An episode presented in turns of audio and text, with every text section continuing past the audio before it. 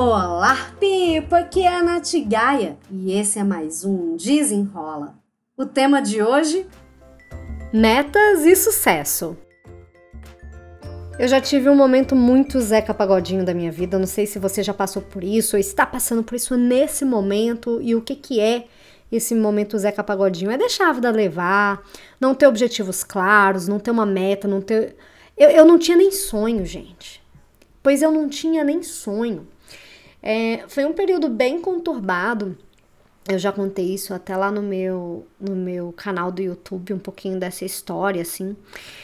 E eu falo, assim, eu consigo enxergar claramente a diferença de quando eu vivia sem metas, que quando eu não tinha nada assim em mente de construção para o meu futuro, de hoje que eu tenho metas claras, eu tenho um planejamento, eu consigo fazer é, a coisa acontecer, eu tenho o resultado que eu quero esperar, isso tudo muito de forma clara. E aí, vendo, é, lendo aquele livro do Seja Mais Feliz, do Tal Ben Shahar, volta e meio falo desse livro aqui no podcast. Inclusive, deixa eu te falar, se você ainda não me segue no meu Instagram, me siga lá no arroba natgaia. Tem também o meu canal do YouTube, youtube.com barra Gaia. Me segue lá pra gente seguir com esse papo. Mas no livro, é, no capítulo 5, deixa eu até ver que o nome do capítulo é Estabelecer Metas, olha só. Num livro que chama Seja Mais Feliz, tem um capítulo só sobre metas. O autor, ele fala sobre é, a ligação entre a gente ter objetivos claros e metas claras com ter mais resultado. O que é, o que é muito lógico, né? Se você sabe para onde é que você vai e você se compromete, se você cria um plano de ação para atingir aquele objetivo, fica muito mais fácil atingir aquele objetivo. Você consegue ter resultados mais concretos, diferente de quando você não sabe para onde você quer ir e você fica aí é, batendo cabeça para todo quanto é lado, sem saber, é, fica mais difícil realmente você encontrar, de você conseguir executar mesmo o plano e ter outros resultados.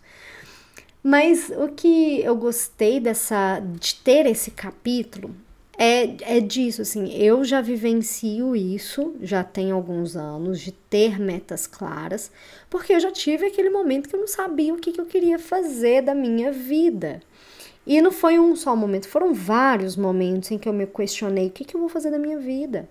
Se você não sabe, né, se você tá, nunca tinha me ouvido contar um pouquinho da minha história, eu tenho duas faculdades. Eu sou formada em turismo com gestão e hotelaria, sou formada em administração, fiz pós-graduação na área do turismo, mas eu simplesmente não, mas eu simplesmente não sabia o que fazer da vida. Eu já dei aula de inglês, eu já estudei para concurso, eu já trabalhei com eventos, é, eu já trabalhei em agência de viagens, eu já trabalhei em grandes empresas.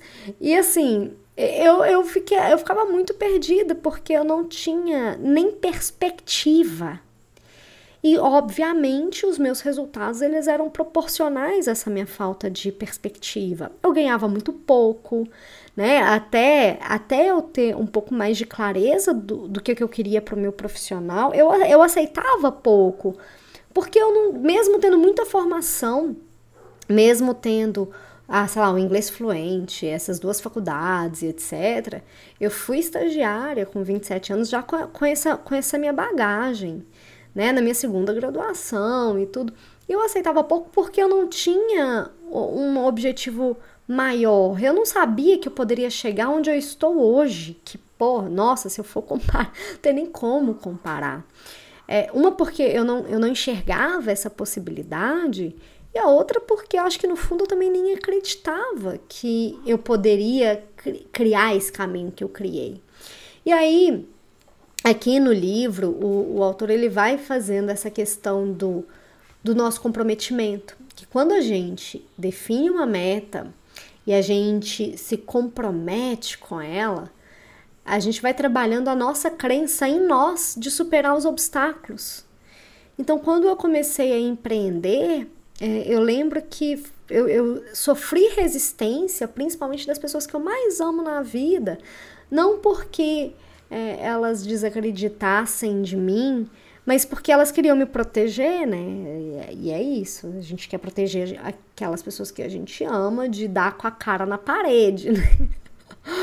Mas aí eu tinha tão para mim que aquilo era uma verdade, que eu iria conseguir, que eu iria viver do meu negócio, que eu iria construir o meu negócio do zero, que eu iria ser bem sucedida, que eu consegui encontrar caminhos de superar os obstáculos. E além disso, e além dessa questão de superar obstáculos, de ter clareza, de criar plano de ação e conseguir, né, ir agindo, enfim, é, o meu foco ele sempre foi de curtir o caminho. Por mais difícil que isso seja, porque às vezes a gente não tem o resultado que a gente estava esperando, é, eu busco entender que cada passo que eu dou, ele é importante, eu preciso celebrar.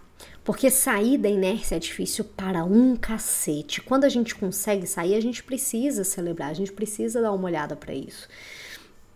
Ao invés de ficar só focando no resultado, como se o resultado fosse a única coisa que importasse, eu procuro curtir a minha jornada, seja criando um dia a dia que me proporcione é, momentos de felicidade, de que, cara, beleza, eu posso trabalhar bastante, é, não preciso trabalhar 18 horas num dia, mas se um dia eu precisar, o que, que eu posso fazer para trazer esse dia como um dia melhor? Quando eu tenho uma ideia, quando eu consigo testar alguma coisa nova e tudo, eu fico feliz, eu fico feliz de que eu consegui trazer isso para minha vida, assim.